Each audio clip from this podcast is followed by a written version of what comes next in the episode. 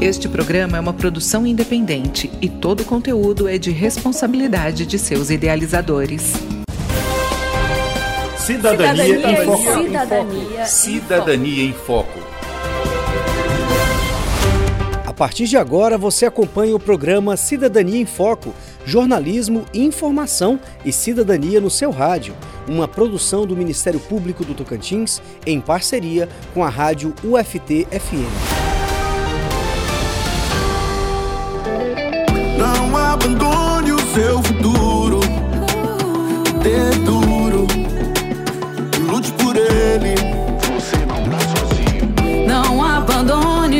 destino.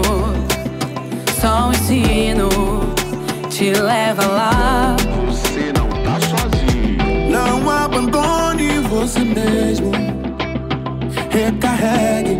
É pra recomeçar. Você não tá sozinho. Você não tá sozinho. Agora tá difícil, irmão. Aprender com a escola de mão.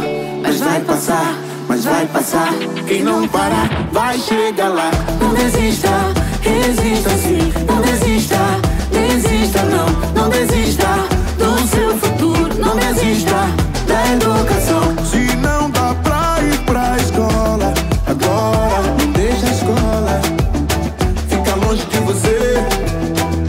A educação é um direito de todos. Isso garante que crianças e adolescentes com deficiência também possam frequentar a escola e desenvolver todas as suas potencialidades. E mais do que isso, os estudantes com deficiência devem ser inseridos nas escolas regulares, tendo garantida a sua convivência com crianças não deficientes, de acordo com o conceito da educação inclusiva. Esse conceito entende que cada aluno tem suas particularidades e que elas devem ser consideradas como um aspecto da diversidade humana e não como um problema. E para falar sobre esse assunto, nossa convidada é a promotora de justiça Sterlane de Castro Ferreira. Bem-vinda, doutora. Doutora Sterlane, é importante que as pessoas saibam que negar a matrícula a uma criança ou adolescente em razão da sua deficiência é crime, que pode ser punido com pena de reclusão não é possível negar a efetivação de matrículas, tanto em escolas públicas como particulares.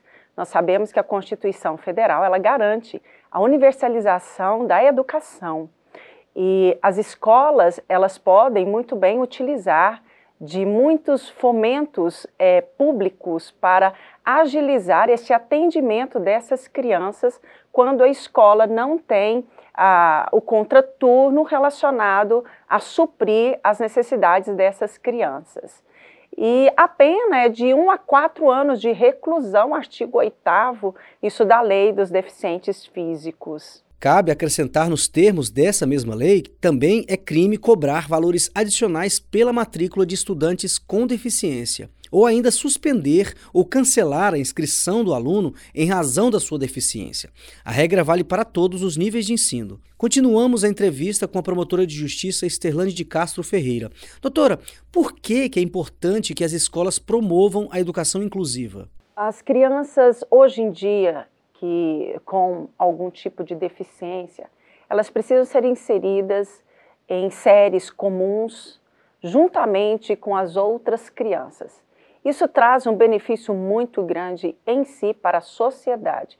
Nós vamos criar uma sociedade mais justa, uma sociedade aonde há empatia, uma sociedade onde essas crianças que se tornarão adultos serão respeitados.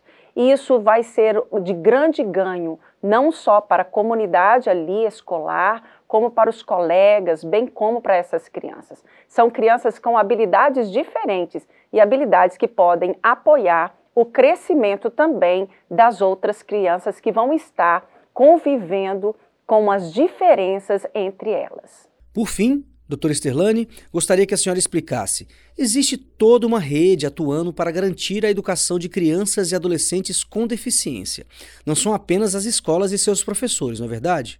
Nós sabemos que para cuidar de crianças com deficiências, tanto físicas como deficiências também é, psicológicas, nós temos que usar uma rede de proteção.